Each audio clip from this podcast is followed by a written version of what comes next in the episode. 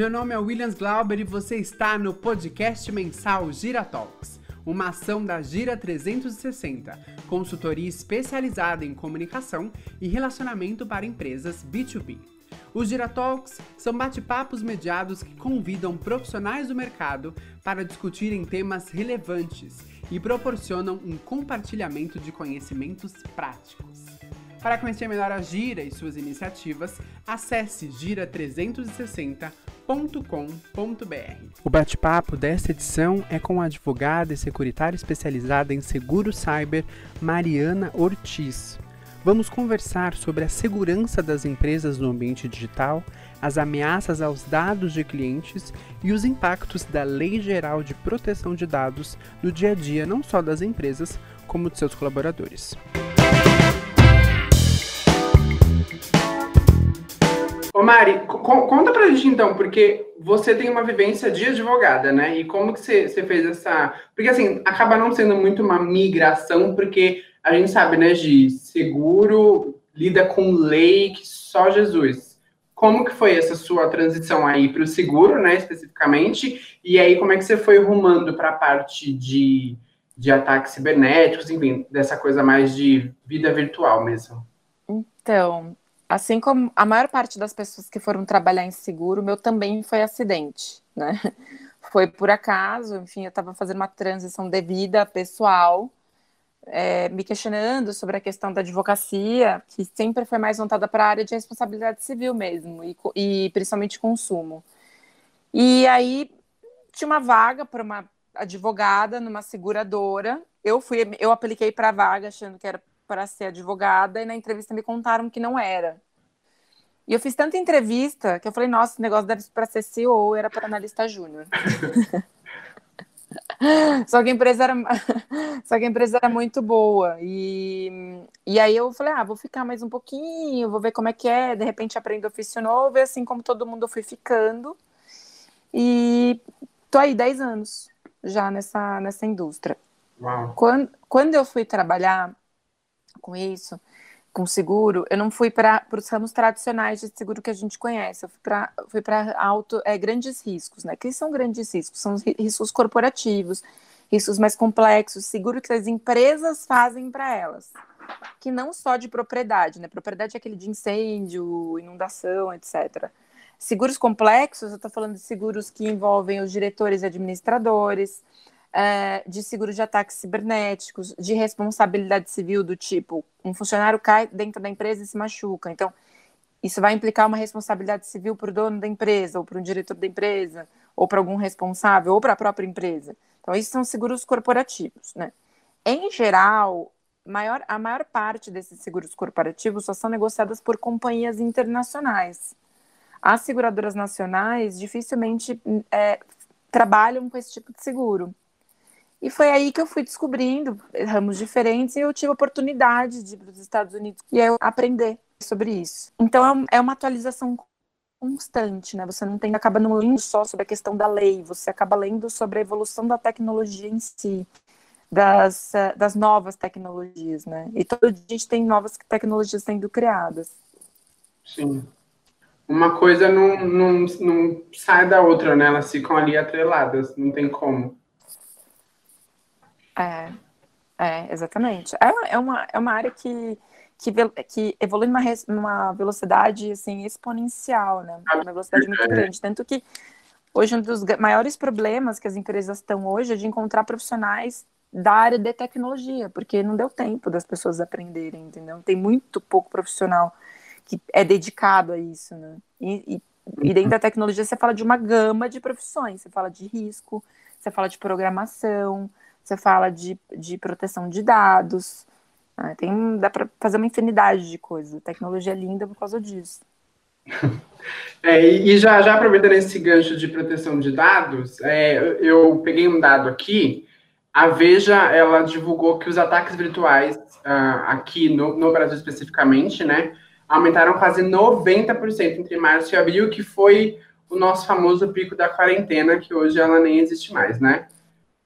Falecida, quarentena. E aí, na semana anterior que a gente está gravando aqui, a Gi, ela acabou percebendo uma movimentação mais, mais forte, digamos assim, para o lado das empresas, né? Das empresas mesmo, em relação à segurança de ambientes virtuais. E aí, já antevendo que ela, o que poderia possivelmente acontecer, ela foi conversar com os clientes da Gira para entender se alguma coisa estava acontecendo ali e se eles precisariam aderir a algumas mudanças, né?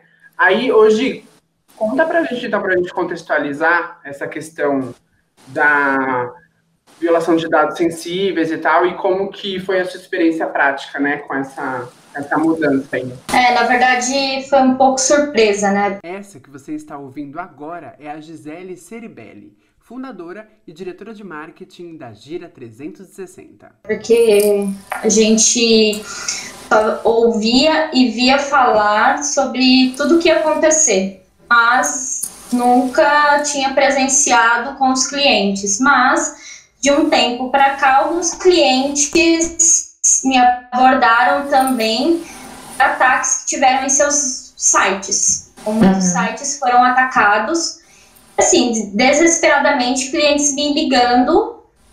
Ah, não consigo acessar, meu site saiu fora do ar, eu não consigo voltar com o site. E aí eu comecei a ficar intrigada, né? Apesar de ter feito todo o trabalho, né, que é da nossa responsabilidade de dar o suporte para o cliente, eu comecei a me questionar tipo, até onde vai a minha responsabilidade enquanto consultoria, até onde eu posso ajudar o meu cliente, até onde eu entendo disso. Então eu me cerquei de dúvidas e comecei a pesquisar sobre o assunto. Uhum. Eu, enquanto consultoria, enquanto prestador, eu estava tendo várias dúvidas e estava meio que na escuridão, não sabia como lidar com isso e aí, até por isso, nós é, achamos interessante lançar esse tema aí para o mercado, porque é um tema muito atual e dificultoso o entendimento. De acordo com o X-Force Threat Intelligence Index, estudo de segurança digital da IBM de 2020, mais de 8,5 bilhões de dados foram corrompidos só em 2019 um número 200 vezes maior que o registrado em 2018. Segundo o estudo, os dados expostos por conta de problemas com servidores, como por exemplo conexão à internet aberta ou armazenamento em nuvem sem segurança, corresponderam a 86% dos casos em 2019. Então, e é um tema muito rico, né? Eu acho que agora nunca se falou tanto sobre isso como a gente vem falando em 2020. Sim. Nem Sim. em 99, quando a gente teve aquela história do bug do milênio, onde que deu a virada, pessoas, né? Que deu a virada e não aconteceu nada, mas todo mundo não falou horrores. É, nem naquela época se falou tanto. E, e por quê? Porque o que, que acontece? Vou te dar um, vou te dar um exemplo. Existem países, por exemplo, em que você tem uma tipificação penal é, o que, que é tipificação penal? Está no Código Penal que é crime você roubar um banco, mas você não tem a tipificação penal de que é crime você cometer um, um, um ataque cibernético. Isso às vezes entra como pequenos delitos. Então, o cara, ele vai fazer a seguinte, a, a seguinte, é, é, ter a seguinte ideia, ele vai falar assim, bom, para eu tentar roubar um banco, roubar 20 milhões de reais, eu corro risco, eu posso tomar um tiro, eu posso ser preso, pegar não sei quanto de prisão, etc. Então eu vou aprender programação ou contratar um hacker para que invada a minha empresa e esse hacker vai, vai tirar todos os dados da minha empresa ou fazer transferências e talvez eu ganhe os 20 milhões ou mais. E a minha conduta, para ser tipificada, ela vai demorar muito, talvez nem preso vá. Vocês entendem? Uhum. Então, o, o, o, o serviço de, de hacker, ou hacker as a service, como a gente chama, virou uma profissão. Uma profissão conhecida. Se você dá um Google, você consegue contratar. Bem rentável, né, Mari? Pelo, só pelo panorama aí. Super rentável. E agora, na pandemia, é normal que a Gisele tenha, de fato, lidado com os clientes é, desesperados por várias razões. Uhum. Pensa o seguinte: nós somos uma região, quando eu falo região, eu falo América Latina. Nós somos uma região despreparada para isso, porque o assunto é muito novo, né? Aquilo que eu falei para vocês. É um assunto que requer constância no estudo. Pensa que a maior parte das empresas não, eh, não tem uma política de proteção de dados clara, objetiva e cascateada para os seus funcionários. O que é a política de proteção de dados? informações mínimas do tipo como você, como sua empresa protege o seu dado, quantas vezes por, é, por ano as senhas dos colaboradores são trocadas, quais os caracteres, caracteres mínimos de, de segurança, etc. Né? Bloqueio de sites que são maliciosos, uso, de pendrive ou não, etc. As empresas não têm isso. E aí, de repente, a gente lida com uma pandemia. Pessoas que não tinham laptop passaram a ter, foi todo mundo trabalhar de suas redes domésticas desprotegidas. E sem essa política de segurança. Então, eu já estou utilizando uma rede mais desprotegida do que a da minha empresa e sem as orientações necessárias em termos de acesso e sem os bloqueios de segurança. O hacker, muito esperto, falou: oba, aumentou a conectividade e aumentou a conectividade das pessoas que estão em casa. Aumentou a oferta, né, né Mari? A Exato. aumentou exponencialmente. Exato. Então, eles estão nadando em dinheiro agora. Vocês falaram de 90% que foram os dados da, da Veja, mas isso é, a gente está falando de dados do Brasil. Mundialmente, esse número foi para 1.300%. Meu Deus. 1.300% é muita coisa, né? Então, a questão só do roubo do, do, dos dados não é o hacker que fica ali quietinho, espionando a empresa, mas também existe um outro ponto que é uma das coisas que está pegando muito, que é a interrupção de negócio. É o hacker que sequestra, né, virtualmente a, o sistema da empresa e tira a empresa de operação e fala: olha só, querido, você só volta a funcionar quando você me pagar um resgate. E a gente uhum. teve vários emblemáticos agora na quarentena. Vários. Vários. Até recentemente, ontem, na verdade, eu estava lendo sobre um caso de hackers que pararam a fronteira do Brasil com a Argentina, pararam os computadores da fronteira, pegaram dados de todas as pessoas que eram procuradas, é, sicários, estrangeiros, é, clandestinos, etc., bloquearam a entrada da fronteira e falaram assim: o governo argentino, eu quero 4 milhões de dólares para liberar o seu sistema. Segundo o governo argentino, não houve negociação, né? Mas. Oficialmente nunca há, né? Extraoficialmente é. a gente sabe que pode ter acontecido uma, uma Esse é um bom conversa. ponto.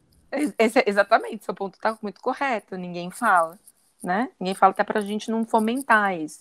Uhum. Então, isso é, foi de fato uma grande explosão na pandemia, isso. As empresas não estavam preparadas, não tinham plano de contingência. Aliás, diria para você que 90% das empresas não têm um plano de contingência do que fazer quando isso acontece. É isso que eu ia aproveitar para amarrar agora. A gente, eu, eu acho que o mais assustador é que, assim, quando a gente é, ouviu essas histórias do, dos empresários e tal, a gente tem uma noção de que esse tipo de coisa só acontece com empresa grande, com empresa multinacional, com empresa que tem sistemas mega complexos e trilhões de dados.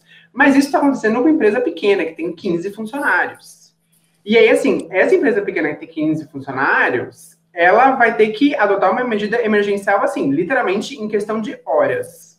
Como, como que, que a gente consegue assistir essas pessoas, Mari? Assim, qual tipo de, de sugestão ou de fonte de informação que a gente pode falar assim, ó, vai nisso aqui, ou tenta isso aqui, experimenta isso aqui rápido, né, de uma maneira rápida, uhum. para ter o problema, pelo menos para a gente conseguir estancar a ferida e aí depois entrar num tratamento intensivo, né? Que, que não adianta colocar band-aid em um buraco de bala, né?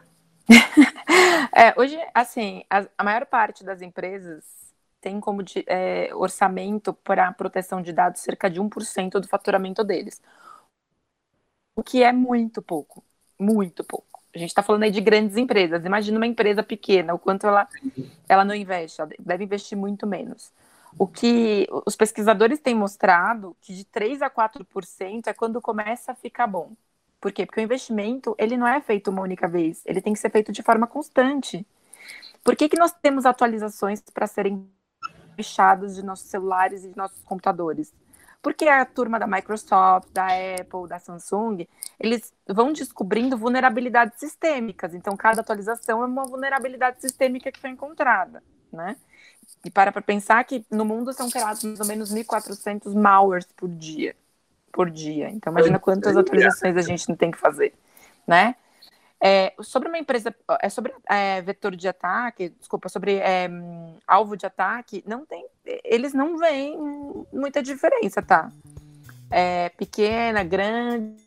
De acordo com o estudo Index da IBM, os setores mais visados pelos hackers são os seguintes: financeiro e de seguros, vendas, transporte, mídia e entretenimento, serviços profissionais, governo, educação, manufatura, energia e saúde. Deu bola, eles vão atacar, né? Isso aí é, independe do tamanho. Já, já foi essa história, ah, mas eu sou muito pequeno para ser atacado, eu não tenho coisas precisa, interessantes. Eu acho que esse é o discurso também, né, Gi, que a gente ouve. Mas eu sou muito pequeno, não preciso desse tipo de solução, é, ou é muito caro, ou sei lá, ah, eu tenho, sei lá, uma rede com seis computadores, para que, que eu vou contratar esse tipo de, de proteção e tal. Na maioria das vezes a gente ouve esse tipo de justificativa. Eu sou pequeno, eu não preciso. É que assim, não generalizando, mas o pequeno ele acaba indo do jeito que dá, entendeu? Às vezes ele não uhum. se ele não se mune de informação e de precauções. Então acaba, por exemplo, no meu caso, eu tenho empresas que eu cuido que são empresas pequenas e que eu me sinto na obrigação de informá-las, porque elas não são informadas, elas não têm essa informação. Então eu acho que o uhum. pequeno ele já tem essa, essa predisposição de tipo assim, ah, eu. Ah, não vai chegar em mim. Vai do jeito que tá indo, vamos, assim, eles querem os grandes. É, resolve, vai chegar naquele de resolver que tá um. Ele vai ter um prejuízo maior do que se ele já tivesse lá atrás tomado as seguintes precauções, né, que ele, que ele precisaria tomar. É, eu acho que assim, o mínimo que uma empresa tem que ter, independente do tamanho dela, é um planejamento. Por que isso? Porque eu minimamente tenho que ter um roteiro em mãos. Né? Então, primeiro, qual é a proteção que eu vou usar? Eu vou ter antivírus? Temos que mantê-los atualizados. Vamos fazer um roteiro de quanto em quanto tempo a gente vai atualizar esse antivírus. Vamos deixar uma atualização automática? Vamos atualizar uma vez por mês? A gente precisa fazer, fazer esse plano. Segundo plano, os meus funcionários estão bem informados sobre a conexão, ou seja, eles sabem que eles não podem ficar plugando é, o computador deles em rede pública, por exemplo, num shopping center ou num café da vida. Uh, eu tenho um sistema de proteção VPN, né, ou seja, uma chave que encripta os meus, os meus dados para conexão. É, quais os fatores de, de autenticação desse funcionário? Ou seja, como é que eu sei que é esse funcionário logando ali mesmo? Como que eu barro esse funcionário de colocar uma senha desprotegida? Então, são esses pequenos planos que toda empresa tem que ter, independente do tamanho. Segunda coisa é, é uma manual de, de boas práticas, exatamente. A segunda coisa, é, isso a gente está falando no pré. A segunda uhum. coisa é falar no pós, ou seja, beleza, qual o, meu, qual o meu plano de contingência? A gente falou muito de plano de contingência nas empresas de uma forma geral, principalmente depois do 11 de setembro, né? As empresas costumam fazer pesquisas, falando, tudo bem, então se amanhã cair um raio aqui na empresa, a gente não pode vir aqui trabalhar. Da onde que a gente vai trabalhar? O que que a gente vai fazer? Então, as empresas precisam fazer isso para a parte cibernética também. Quem que a gente vai ligar? A gente tem servidores? Quantos servidores, em quantos servidores nossas informações estão, estão espalhadas? É, qual, quais são os, é, as minhas proteções externas? E quem que é, por exemplo, a empresa que eu ligo caso eu sofra um ransomware e tenha o meu sistema sequestrado? Por que não fazer um contrato já com empresas que cuidam de segurança da informação para fixar uma taxa e não pagar três vezes mais na hora do desespero? Entendeu? É, tem um advogado que me assessora, caso eu precise ir a público explicar o que aconteceu, porque às vezes eu sou pequeno, mas eu presto serviços de publicidade, por exemplo, para uma empresa, para uma transportadora enorme. E essa transportadora vai responsabilizar você. Se você, o, o que a gente mais vê acontecendo é prestadores de serviço de pequeno e médio porte que foram atacados e acabaram afetando as, as grandes empresas para as quais eles trabalharam. Um caso que a gente tem é, disso é uma transportadora internacional mundialmente conhecida que sofreu esse problema lá na época do WannaCry e ficou com mercadoria embarcada em portos durante 14 dias e muitas delas deterioraram porque eram perecíveis, etc. Então, vejam bem, é, eu tenho que tomar esse cuidado não só por mim, não só porque eu sou too small to fail, mas também porque os meus contratos com as pessoas para as quais eu trabalho vão me cobrar a responsabilidade civil disso. Né? Isso é um, é um problema na minha prestação de serviço. Né? Então, eu não, você, a, a falta de preparo, ou melhor, desculpa, o tamanho da empresa ele não é desculpa para que as empresas não se previnam e não se preparem. Né? Isso tem que fazer parte do plano de negócio, porque o dado ele é um ativo da empresa, assim como uma cadeira, como um laptop, como qualquer outra coisa, entendeu? Os dados eles, eles estão virando uma espécie de commodity, né, Mari? Tipo, a gente vende, ah, sei lá, o tambor de óleo de soja, mas junto com isso tem dado de cliente, tem dado da transportadora, é, é tudo, tá tudo meio que virando uma coisa só, né? Não tem mais, tipo, ah, eu tenho o dado do meu cliente, mas eu vendo esse produto. Não, você também está vendendo, né? O dado desse cliente para alguém. Que às vezes a gente nem é. sabe quem é. Pensa o seguinte, qual é, que é o produto do Facebook? Dados. Por que, que ele vale tanto? Né? Então, tem uma razão não é uma das maiores empresas do mundo à toa. À toa. Né? Os dados eles têm um, um valor significativo. Sim. E tanto que foi que eles tiveram aquele super problema com a Cambridge Analytica, quando descobriram que tinha é, uma manipulação dos dados deles para dirigir eleição, né? Que aliás é um dos grandes problemas aí que a gente que a gente tem para esse ano, né? É, então a gente tem que começar a pensar. Vai ser a bola da vez. É, tem muita coisa para esse ano. Tem fake news, tem manipulação de eleição, tem, dá para passar uma noite falando. E aí, Mari, você, você elencou várias iniciativas que as empresas podem ter no curto, no médio e no longo prazo, no pré e no pós. E aí a gente já, já começa a funilar nossa conversa para entrar no assunto da, da vez, que é o seguro cyber, né? Uhum. Que é um produto que a gente sabe que ele é relativamente novo para o mercado, né? Não, não que ele exista, que ele tenha sido criado ontem. E, e ele pode ser um, um, aliado muito forte dessas empresas, né? E assim, principalmente de quem está no front, que é o cara do é. TI, que é o gerente de software, que às vezes até, até os, facil, os facilities também, né? né? Porque eles usam ali é tudo via sistema. E aí, como, como, como então que esse é, seguro cyber funciona, né? O que, que é ele na prática, assim, e como que ele pode ser um aliado das empresas e dos departamentos de TI Brasil afora? Não, o cyber ele existe no mundo desde 2010. Uh, Desculpa, desde, do, desde os anos 2000, foi quando deu aquela virada do bug do milênio. Uhum. Começou nos, nos, Estados Unidos isso, mas foi ganhar força mais ou menos em 2010, é, em Londres. Aqui, ele começou mais ou menos 2015, por aí, no Brasil. Um, inicialmente, é, as empresas olhavam torto, principalmente fora do Brasil, mas por conta do liability grande, né, por conta da responsabilidade grande que as leis americanas têm, isso passou a ser um item obrigatório, assim como qualquer outro seguro.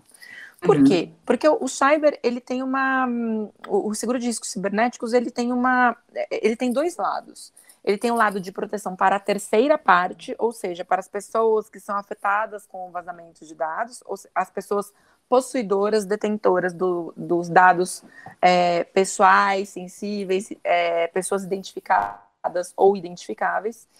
E a primeira parte, que é a empresa. Você falar, poxa, mas e aí? É, então, quando um cliente nosso ele é atacado, ele reporta para a seguradora imediatamente. A gente pede que é, não se espere para notificar a seguradora, porque um ataque cibernético é um cano furado. Então, o tempo, cada segundo conta.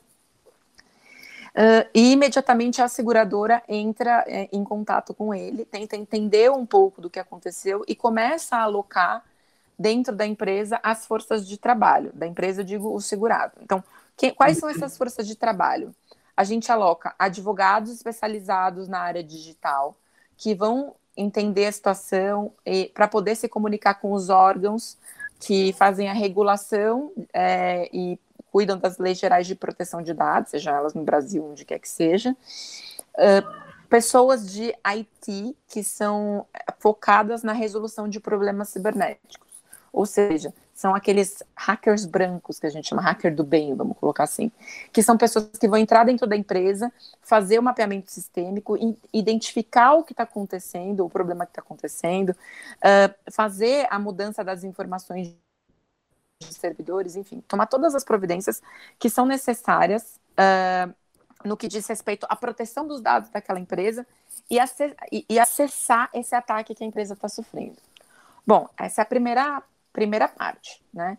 Feito isso, o dano ao terceiro, ou seja, às pessoas, uh, pode ou não acontecer. Por que pode ou não acontecer? Porque às vezes você tem uma remediação, você tem uma tentativa de intrusão que não virou vazamento e isso não gerou dano contra terceiro. Você gerou só uma notificação para o Ministério Público, enfim, ou para o órgão regula regulatório. Mas existindo dano contra terceiro, como por exemplo o caso do Walmart nos Estados Unidos, desculpa, da Target nos Estados Unidos, que foi um caso super, super famoso. Uh, eles vão ter que começar a apurar quantas pessoas tiveram seus dados vazados, notificar cada uma dessas pessoas de acordo com a legislação do país, porque de acordo com a legislação do país, que por exemplo, uma das coisas que aconteceu nos Estados Unidos foi que existiam estados nos Estados Unidos que admitiam que essa notificação fosse feita por telefone e existiram e tinham estados que exigiam que essa notificação fosse feita por carta registrada. Então, primeiro a gente vê quantas pessoas, depois faz as notificações, depois a gente consegue fazer o monitoramento dos dados dessa pessoa. No caso do Brasil, esse monitoramento é feito no Serasa SPC, para que a gente identifique se estão usando os dados dessa pessoa que foi exposta de forma indevida. Uh, um outra, uma outra coisa que a gente costuma fazer também é pagar as indenizações caso, caso elas sejam necessárias, né? Se, uhum. então, o, o, órgão regulatório decide que a empresa vai ser multada é, de acordo com a lei do respectivo país, seja Brasil, seja Europa, seja Estados Unidos, o seguro tem que cobrir também. Né? Isso faz parte da, das, coberturas, das coberturas básicas de algumas seguradoras. Uh, essa, é, é, esse conjunto de assistências ele é fundamental, porque quanto mais rápido, melhores forem os profissionais da primeira fase, menores serão os danos da segunda fase, né? Menores serão os danos contra a terceira. Então, a função do seguro é essa.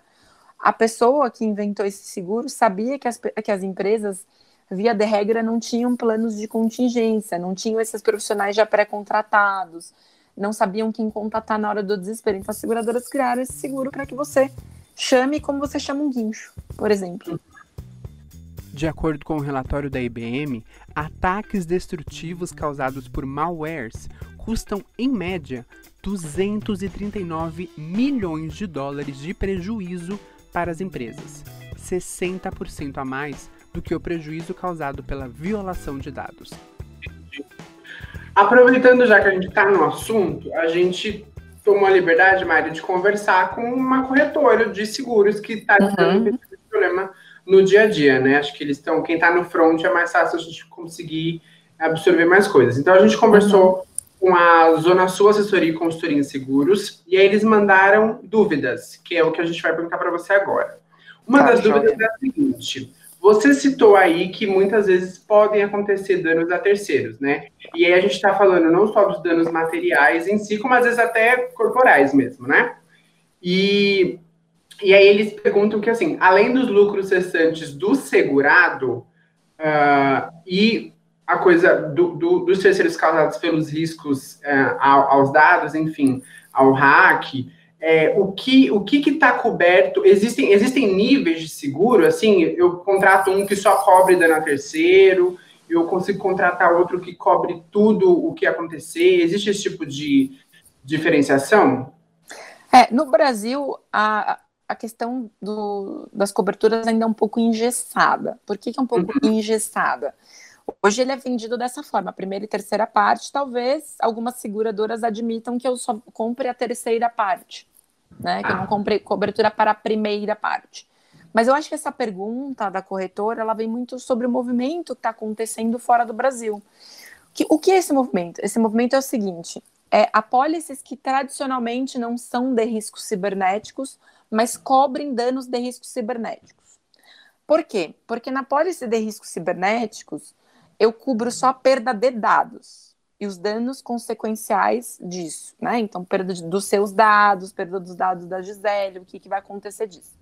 Mas vamos falar, por exemplo, de uma fábrica que sofreu um ataque cibernético e que, por conta desse ataque, ela deixou de, de deixou de ter um sistema de arrefecimento funcionando, ou seja, a, a fábrica explodiu por causa disso, porque o sistema dela que arrefecia algumas cadeiras parou de, caldeiras parou de funcionar. E ela explodia. Isso estaria coberto no seguro de cyber? Via de regra, não. Isso estaria hum. É, o, o dano material ao bem em si, ele cobre numa outra apólice de seguro. Só que aí você vai falar, bom, então o seguro tem que ser feito lá. Sim, mas lá exclui o dano cibernético, olha só que maravilha. Então, o que, que aconteceu? As, as seguradoras internacionais começaram, e, resseguradoras, começaram um movimento de colocar nestas apólices que não são de cyber cobertura para danos cibernéticos, mas que não cobrem os dados, entende? Então, eu cubro, por exemplo, no seguro de propriedade, a explosão que venha a ser causada, mas se esse ataque cibernético surgir, eu não cubro a perda de dados. Isso tem que ser coberto na minha, na minha polícia de cyber. É um pouco complexo isso, porque eles, o, o que que eles, o que então, que tá os, cobre um tanto, tapa outro, depois pega o pano de novo, aí cobre de novo e fica nesse malabarismo. Isso acontece porque os seguradores internacionais e resseguradores, eles estão tendo que modular as apólices, né? Eles estão tendo que colocar coberturas uhum. alternativas a apólices que não são de cyber. Mas como eu falei, na apólice de cyber especificamente, só se cobrem os danos, a perda, os danos referentes à perda de dados, né? Então, dano moral, dano corporal a gente não cobre. É, uhum. É, a gente cobre dano moral, a gente cobre os custos advocatícios da empresa, a gente cobre os custos é, de eventuais multas, uh, restauração da empresa, né, restauração sistêmica da empresa. Enfim, esse, às vezes, em algumas, algumas seguradoras cobrem também o próprio aparelho que foi danificado por conta desse ataque. Né? Cada seguradora cobre é, algumas coisas diferentes, mas é, eu acho que o que essa pergunta quer dizer é especificamente disso né? É, não só dos danos que são cobertos na apólice de cyber, mas danos que podem, de cyber, que podem ser cobertos em outras apólices. Sim. E aí, você usou uma ótima analogia, que é a do, do cano furado, né? Você precisa uhum. fazer alguma coisa ali, no curto prazo, e aí estancar aquela água para poder seguir o, o, o conserto via de regra. E aí, o pessoal, os corretores da Zona Sul, também perguntaram uma coisa relacionada a prazo, né? Porque a gente sabe que tem um prazo aí para o segurado comunicar o que aconteceu para a seguradora. E aí, assim, qual, qual, é esse prazo, né? Que prazo eu, segurado, tenho para poder comunicar, ligar lá e falar tudo o que aconteceu? E quando eu faço isso, quais os parâmetros que ele usa? Você já deu uma passada nisso quando você começou a responder sobre o seguro cyber, mas a gente queria tentar entender melhor. O que, que eles usam de parâmetros para fazer aquela definição, né? Tipo, ah, esse prejuízo aqui é grande, esse prejuízo aqui é médio, isso vai ser indenizado, isso aqui não. Como que funciona essa coisa prática ali, né? Tá. O, então, quando eu me dou conta que eu estou sofrendo um ataque cibernético, o principal a se fazer, e isso eu falo para todos os meus clientes, é que eles liguem imediatamente para a seguradora. Você para, para tudo que está fazendo e liga. Para tudo que está fazendo e liga, né? Por quê? Porque muitas vezes a emenda fica pior do que o soneto. A gente tem vários casos de clientes nossos que foram tentar solucionar sozinhos. Nossa. Até porque vira um pouco questão de honra, assim, né? Então, eles foram tentar solucionar sozinhos, às vezes a pessoa que instalou o sistema da empresa foi querer solucionar e ela não tinha prática naquele assunto e acabou piorando a situação, né? E existe uma cláusula nos seguros de uma forma em geral que a partir do momento em que o segurado concorre para piorar o risco, ou melhor, para piorar aquilo que, que, que seria o dano, ele pode não estar coberto, né? Então, a gente não recomenda que se ponha a mão é, nos sistemas, a menos que você tenha alguém altamente especializado. Do contrário, tira da tomada mesmo. Desliga da tomada mesmo, puxa os cabos e chama alguém, né? É, as medidas de apuração de, de seguro, elas vão variar, de sinistro, elas vão variar muito. Isso vai variar, primeiro pelo que eu te falei, né? Então, quanto tempo demorou para alguém entrar lá na empresa? Quanto tempo demorou para o sinistro começar a ser resolvido? Teve perda? Ou foi só, por exemplo, alguém que tirou, algum hacker que estava brincando e resolveu tirar a empresa do ar, mas não teve perda de dado. Né? Você tem que você quantifica através, através da, não só do tempo, mas como de fato o que efetivamente aconteceu. Pode podem acontecer muitas coisas no universo, no universo cibernético, né? Mas a, a, principal de todas, obviamente, ainda é o roubo de dados, é, mas aí eu preciso fazer uma apuração, uma apuração de quanto tempo esse roubo estava acontecendo, porque a média de descoberta das empresas, que já existia um hacker lá mexendo os pauzinhos, é de mais ou menos 190 dias.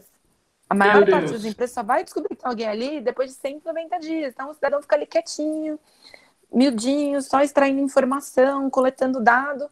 E aí um dia, 100% dos casos, um terceiro, alguém de fora da empresa, avisa a empresa, fala, olha só, estou recebendo uns e-mails aqui que eu achei que são falsos, estão vindo de vocês. A empresa, ah, meu Deus, estão roubando os meus dados. Geralmente é assim que acontece salvo raras exceções em que você tem um ransomware, ou seja, aquele hacker que fala assim: prazer te conhecer, suas informações estão encriptadas e agora eu quero não sei quantos bitcoins para te liberar. Então, varia muito, né? A gente quantificar sinistro varia muito de como se deu a situação, qual foi o ataque, quanto tempo demorou para ser reportado, né? Teve dano a terceiro, não teve. Tudo isso vai contar no final do dia para a gente apurar o dano segurado. De modo geral, então, o tempo, ele é o, se for para escolher algum requisito assim, o tempo ele é o mais crucial. Então, quanto mais rápido eu agir, menos eu vou precisar lidar com imprevistos quando eu tenho por parte do seguro aí, né, da, da apólice, no caso, né? Exato. É, a doutora Patrícia Peck, que é uma, uma jurista especializada em direito digital, ela fala um negócio que eu acho fantástico, eu conto para todo mundo. Ela fala assim, o grande problema das empresas é quando tem alguém querendo fazer justiça com o próprio mouse. É aí que os problemas acontecem. Então não façam justiça com o próprio mouse. Chamem alguém que saiba o que está fazendo. Ótimo, ótimo. E eu acho que não teria uma maneira melhor da gente encerrar esse papo, a gente falar do que está acontecendo literalmente hoje, né? Eu vou dar um exemplo prático meu, assim. Eu entrei na, no site da NET para tentar pegar a minha fatura de internet e o site estava digamos, fora do ar. Tinha um aviso assim: estamos passando por mudanças para melhor te atender, para sua segurança. E ali na hora eu liguei o quê? Lei Geral de Proteção de Dados Pessoais. As empresas estão desesperadas. Está todo mundo dando pausa em site, acessa aqui, me manda um e-mail, porque agora eu estou resolvendo isso aqui. E aí uhum. foi uma lei que foi aprovada a toque de caixa, né? A gente piscou no dia seguinte tinha lei, tinha pré-requisito, tinha, né, tinha prazo, e aí a gente está convivendo com isso hoje. Então, eu, enquanto consumidor, já estou tendo impacto disso, que é, ah, clique aqui para concordar com a lei, é, acesse esse link aqui para dizer que você está de acordo que a gente protege os seus dados. E aí, indo para isso e entendendo que isso indiretamente teve um impacto no curtíssimo prazo, como que como que está sendo já, né, o impacto da Lei Geral de Proteção de Dados Pessoais para as empresas, assim, realmente é algo que vai ser muito transformador ou é aquela coisinha que a gente só dá uma maquiada para dizer que está bonito e segue do jeito que está mesmo? Então, eu acho essa, eu acho essa parte da, da lei interessante. Eu acho, assim, a lei geral de proteção de dados, ela é uma cópia quase que absoluta da General Data Protection, que é a lei europeia. Né? Ela foi Olha inspirada... só, eu aprendendo, até porque Brasil e Europa têm muito em comum, né? Então, né? nada melhor que a gente copiar as leis de lá. É, e é uma cópia porque é uma lei extremamente extremamente forte, né? Aqui já passou da hora é, de as empresas começarem a se preocupar com isso. Na verdade, se fala em, em lei geral de proteção de dados, desde que a gente teve a aprovação da GDPR, da General Data Protection, né? É, e, isso, e as empresas, o que, que elas falaram? Ah, quando chega aqui eu me preocupo. Só que elas esqueceram que elas, algumas delas tratam dados de cidadãos europeus. E elas estão, sim, se submetendo à General Data Protection. Elas têm que prestar conta do que está acontecendo com o dado do cidadão europeu, entendeu? Então, elas começaram a se preocupar agora, porque essa semana explodiu aí uma MP que estava falando disso, que é vamos botar as empresas com a, com a lei em vigor, mas a punição só entra ano que vem, e aí todo mundo se desesperou. Né? Então, foi uma coisa, até teve um meme rolando aí na, na internet entre entre as pessoas que cuidam de segurança da informação, enfim, e aí eu recebi que foi super legal, assim, que falava, é, é alguém dando um Google falando assim, como ser um DPO em seis horas. Né? Como aprender a ser um DPO em seis horas. E é muito, né? E é muito nossa cara isso. É muita cara do Brasil total, isso. Porque total. a gente está falando de uma coisa extremamente complexa. Tá importante, né? E muito importante. importante importante e que as pessoas estão achando que não, isso é só mais uma lei que não vai pegar. E ela vai pegar. E ela vai pegar por algumas razões. Primeiro, porque a União Europeia é, tem muita força né, nesse, nesse quesito. E os países, de uma forma geral, alguns países analisam é, outros países com os quais eles fazem negócios é, baseados em segurança da informação é, na, na, segurança da informação deles. A gente recebe um selinho em alguns países. Oh, esse país é legal para negociar, esse país não é legal, esse país é, tem leis de proteção de dados, então ele é menos exposto, esse não tem. Acreditem vocês, o Uruguai tem uma lei de proteção de dados antes da gente, a Argentina também. Aqui a gente, aqui o pessoal ainda acha que não pega, né? Outro ponto que é muito importante é que as, e que eu acho que a lei vai pegar muito forte é que as empresas estão passando a ser é, responsabilizadas pelo que eles chamam nos Estados Unidos de data misprotection.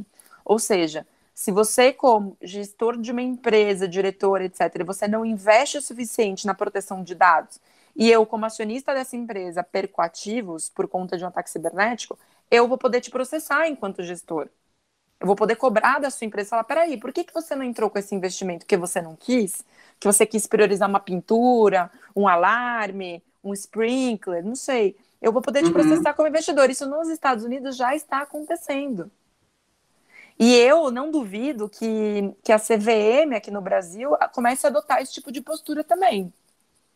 O Bacen, só para vocês terem uma noção, o Bacen, que é um, é um órgão que regula os bancos, já implementa normativas de proteção de dados antes da nossa lei entrar em vigor. Normativas essas que são muito similares à lei. E as pessoas ainda estão se perguntando, mas será que a lei vai pegar? A lei já pegou, gente. O que não pegou ainda foi a punição, mas a lei já pegou. E essas adequações precisam ser feitas imediatamente. As empresas precisam fazer isso até para começar a respeitar os nossos dados, respeitar o, a maneira que elas usam e se apostam dos nossos dados? Então, em relação às punições, né? Porque às vezes colocam, num termo nosso, né, a carroça na frente dos bois. É, a lei vai veio bonitinha, tudo, mas vai ter um, uma pessoa, um órgão ali para estar tá chegando nas empresas e de alguma forma mudando, vai ter um órgão ativo para isso, é, porque ali bonitinha a lei está, né? Mas vai ter, vai, vai ter, vão ter pessoas, né, para fazer realmente essa vista grossa. É, o que pode falar. Que falou, a Mari citou uma sigla aí, CVM, que essa CVM ia acabar caindo em cima. Só explica para a gente um pouco melhor, Mari, quem é essa CVM e aí o que, que então a gente vai ter de consequência prática, né, no que a Gi perguntou aí, por favor. CVM, ela é a Comissão de Valores Mobiliados, né? Ela é uma instituição ah. autárquica que é vinculada ao Ministério da Economia e, e que cuida e regula as empresas que, que são listadas, né? Que estão no mercado de, de, de capitais. Uhum. Eles disciplinam, normalizam, é, normatizam, fiscalizam a, atua, a, atuação dos integrantes da, de mercado. Né? Tá. Essa é a CVM, é uma instituição tá. muito forte. Então, em, em relação a, a, esses órgãos, né, que vão precisar estar ativos aí, porque não adianta ter lei e não ter alguém para ficar em cima das empresas, das pessoas que são responsáveis, né, por deixar tudo organizadinho, a casa organizada. É, o que se espera, né, e acho que é o ideal, sem sombra de dúvidas, é que a gente tenha uma autoridade nacional de proteção de dados, que é isso que acontece nos outros, nos outros países.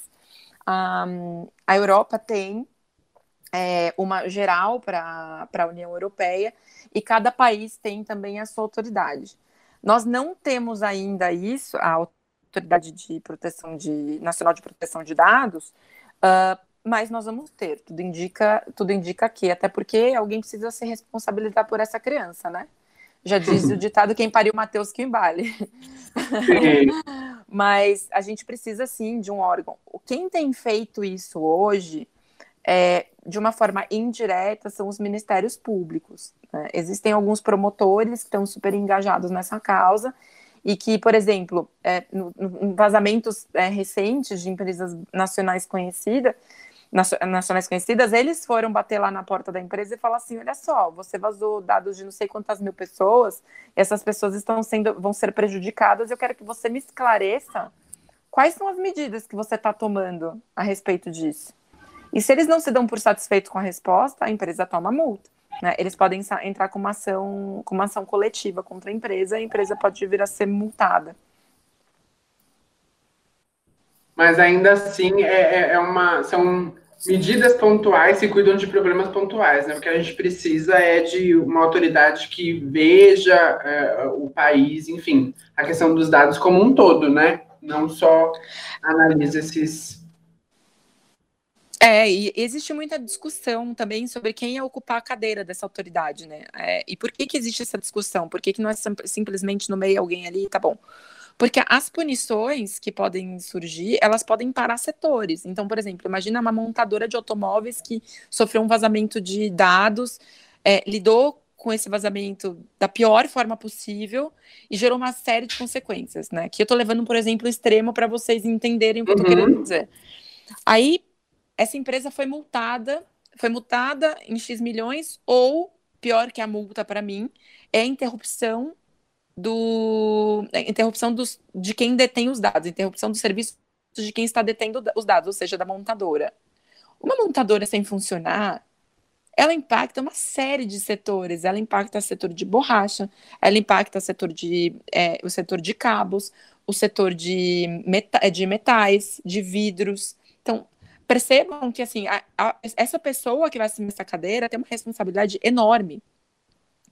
Ela tem uma responsabilidade enorme porque isso pode quebrar indústrias, né? Então, o ideal, obviamente, seria que alguém que entendesse do assunto de tecnologia muito bem, mas a gente ainda não sabe se isso vai acontecer, né? A gente está ainda esperando essa nomeação para que essa pessoa e esperar que essa pessoa seja é, competente, né, e diligente no sentido de é, também é, aplicar as punições adequadas, dado o momento que a gente está. Ainda a gente está numa aquisição de cultura cibernética, né? A gente ainda tem na cabeça que nada acontece com a gente, está tudo certo. É. é, é, um processo, né? Isso precisa ser difundido nas empresas, isso precisa ser difundido entre os C-levels, entre os funcionários, entre todos nós. É porque a gente está lidando com mudança de comportamento, né? E esse é o tipo de mudança mais difícil, assim, porque impacta no dia a dia, impacta na forma como, às vezes, a, a maneira como a gente responde e-mails, por exemplo, pode abrir uma porta para algum tipo de ataque, né? Às vezes são portinhas pequenininhas que abrem uma coisa gigante, a gente não tem nem noção. É verdade. Bom, e a cultura tem que começar a, com a gente, né? É. É, exatamente, exatamente. A cultura tem que começar então, com a gente, não tem jeito. Então, para a gente encerrar essa conversa, Mari, você que aí está no mercado há um tempo, tá lendo o que está acontecendo, né? E aí eu acho que ninguém melhor do que uma especialista contar para gente o que, que você está enxergando de tendência para a gente nos próximos anos, assim, nessa, em todo esse assunto que a gente está discutindo aqui, né? A questão da, da segurança digital. A, a, gente chegou à conclusão de que os dados são o, no, o novo petróleo, né? Eu acho que a gente está lidando numa era que ter dados é ter poder, e aí a gente está falando também de dinheiro que, que você está enxergando como tendência, uh, tanto do lado de segurança, óbvio, né, que, que vai estar mais em voga, quanto também no lado de vulnerabilidade, né? O que você acha que vai começar a ficar mais vulnerável e que a gente não está tentando para isso ainda? Nossa, vou tentar resumir, assim, porque eu poderia ficar horas falando desses dois pontos. É, eu acho que, assim, acho que uma coisa muito importante é a gente observar as novas tecnologias, né? As novas tecnologias sempre são momento de vulnerabilidade. Então, a gente está falando de 5G, a gente está falando da, da internet das coisas, né? A gente está falando dessa telemedicina, que é uma coisa que a gente está usando muito agora, e dado, dados médicos são os favoritos dessa turma. Uh, então, o primeiro ponto é olhar as novas tecnologias, entender as novas tecnologias e tentar é, minimizar dentro do, do, uso dela no dia a dia é, a exposição dos dados. Né? Outro ponto é, é, segundo os meus amigos hackers e estudiosos do, do assunto, que eles que me contam todas essas coisas. É, a tendência é que as senhas, o uso de senhas acabe ou diminua, por quê? Porque vai ficar obsoleto, né? Agora a gente está falando em biometria, seja ela do dedinho, seja ela da íris, da voz. Tá? A tendência é adotarmos a biometria é um sistema mais seguro, porém não é irraqueável. É, outra coisa que eu acho que vem com tudo também é essa questão do trabalho remoto, né? Enfim, que as empresas adotaram e eu acho que vai continuar assim para sempre. É, vai tá todo mundo devolvendo os espaços e a consequência disso é que as empresas de fato mandem as pessoas mais para casa do que do que para o espaço delas e óbvio, como a gente já falou, aumenta muito a exposição. Então, acho que as, as pessoas daqui para frente vão começar a se informar um pouco mais disso, vão ser forçadas a isso. E acho também que vem aí no futuro, hoje na escola de crianças, que que a, que a língua do futuro, né, que era o inglês, não seja, não seja mais a prioridade. Eu acho que as crianças de agora, e isso já está acontecendo em algumas escolas, passem a aprender programação por incrível que pareça. Por quê? Porque elas vão ter que começar a construir sistemas. A gente está falando de, de indústria 5.0 já, né? Já temos saindo da 4.0 indo para 5.0. Então, se essas crianças não começarem a aprender programação, talvez elas fiquem desempregadas no futuro. Né? É importante elas saberem isso, vai passar, como, vai passar a ser disciplina obrigatória. Então, essas são as tendências. Acho que evolução das senhas, proteção do nosso ambiente residencial, para ataques cibernéticos e atentar a novas tecnologias. Né? Isso é o mais importante de tudo. é. Parece que a gente está né? Parece que a gente está É, exatamente. Parece que a gente está é, o mais, o mais admirável é que todo mundo assistia Black Mirror e achava que era uma piada. E hoje a gente está vendo que não é bem assim, né? A gente está vendo que não é bem assim, no né? caso, é da, vida real Black Mirror agora, infelizmente. É, é, e posso falar, gente, assim, é, eu acho que até comentei isso com a Gisele. A, maior a minha maior tristeza é que as empresas, de uma forma geral, elas ainda acham que elas são é, muito grandes para falhar. Né? Em que sentido? Elas acham que não, que ninguém vai atacar, que eles investem não sei quanto em sistemas, mas isso é, não importa, porque quando, pode, eles podem ter o melhor é, diretor de segurança da informação, o melhor sistema, etc. Gente, depois que a Casa Branca, a NASA, a FBI foram atacados, qualquer um pode ser atacado. né? e, e, tem que tirar um pouco esse preconceito do coração de assumir a falha. Porque, como eu falei para vocês, 1.500 ransomware são criados por dia, malware são criados por dia. Então, é impossível a gente manter, é, manter a atualização sistêmica é, 100% atualizada. É impossível a gente ter controle sobre todas as pessoas que acessam o nosso, o nosso sistema. Então, é, é, eu acho que esses os C-levels, em especial os CIOs, eles têm que começar a se conscientizar que sim, a, a falha pode acontecer e está tudo bem. E tá tudo bem, a gente vai resolver, né? E a partir do momento que você admite que isso pode acontecer, você continua buscando a sua própria evolução. Você continua querendo implementar mais sistemas e medidas de governança corporativa e compliance que possam proteger sua empresa de forma adequada. É. é o grande problema é que a gente é que a gente ele é um embate entre ego e tecnologia, né? Super. O ego e a tecnologia ficam ali se, se batendo, não, porque a minha empresa é XPTO, isso nunca aconteceria aqui. E aí, no, no final das uhum. contas, todo mundo se dá mal, não tem, não tem meio termo. A única maneira, eu acho que a maneira, até uma maneira bacana da gente encerrar isso é, é dizer o seguinte: a única maneira da gente ser 100% seguro é usar o analógico e, mesmo assim, é, tá isolado numa ilha. É a única maneira de, de a gente ser 100% seguro. E isso não vai acontecer, gente. Qualquer, qualquer instituição, qualquer, qualquer um que esteja conectado, de alguma maneira, está exposto. Isso é a, é, é, a, é a melhor verdade, a maior verdade que eu posso contar para vocês. Quem ainda não foi, será. Com base no estudo IBM X-Force, Manter um planejamento inteligente contra ameaças e desenvolver uma alta capacidade de resposta são maneiras significativas de mitigar essas ameaças, independente do setor ou do país de operação da empresa. E tá tudo bem, gente, e vamos arrumar, entendeu? Por isso que a gente tem que é, investir em prevenção, né? Porque nós vamos cair em algum momento. Sim, Todo mundo cai. Sim, Uns mais, outros menos. Até eu que mexo com isso, cara. Mas, obrigado. Foi um papo, assim, muito, muito rico, né, Gi? Acho que a gente aprendeu bastante coisa e entendeu de uma vez por todas que... Porque a gente mesmo estava muito... É, não acreditando muito nessa lei, né, Gi? Ah, você vai começar a dormir. Ah, povo fica com esse é, a, gente, a gente achava que estava fazendo estadalhaça por algo que não precisava, mas no fundo é né? Deveriam estar fazendo muito mais estadalhaça. É. é meio pensamento de brasileiro, né? É meio pensamento de brasileiro que acha que vai ficar naquilo e não vai. Não vai rolar, não vai, não vai acontecer, né? Mas a gente começou, no meu caso, comecei a ter experiências que me fez pensar melhor e ver que realmente está acontecendo e que tem que se mover, não adianta. É, para para pensar o seguinte, é um dos assuntos que é tá no top line dos, dos ministérios da defesa do mundo inteiro. O Reino Unido acabou de criar o primeiro exército digital. Eles trouxeram os Não está lá à toa, né? Não está à toa, gente. Não está à toa, né? Então é importante. Fórum Mundial, Fórum Econômico Mundial Tá sempre discutindo esse tipo de situação. O Fórum Mundial só discute aquilo que é realmente relevante, né?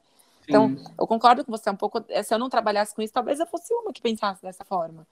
Mas eu fui trabalhar com isso e eu tô ali vendo o submundo o que está acontecendo, né? Então, para mim ainda é um pouco é um pouco pior, porque eu já não durmo mais. Ah, mas obrigada, viu, Mari? Agradeço aí, imagina. colocar à disposição. Ah, imagina. Precioso. Imagina, podem esse assunto, esse assunto é super importante. Sempre que vocês precisarem, podem contar comigo. E o nosso podcast chegou ao fim.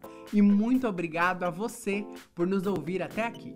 O podcast Gira Talks tem coprodução e organização da Inspirata, uma iniciativa que promove eventos de conteúdo com pessoas inspiradoras, para transformar hábitos e maneiras de enxergar as coisas, seja na vida pessoal ou profissional. Acesse inspirata.com.br para saber mais. O podcast Gira Talks está presente no Spotify, Deezer, Google Podcasts, Apple Podcasts e demais plataformas de streaming de áudio. Siga a gente e fique sabendo assim que publicarmos um episódio novo. Abraço e até a próxima!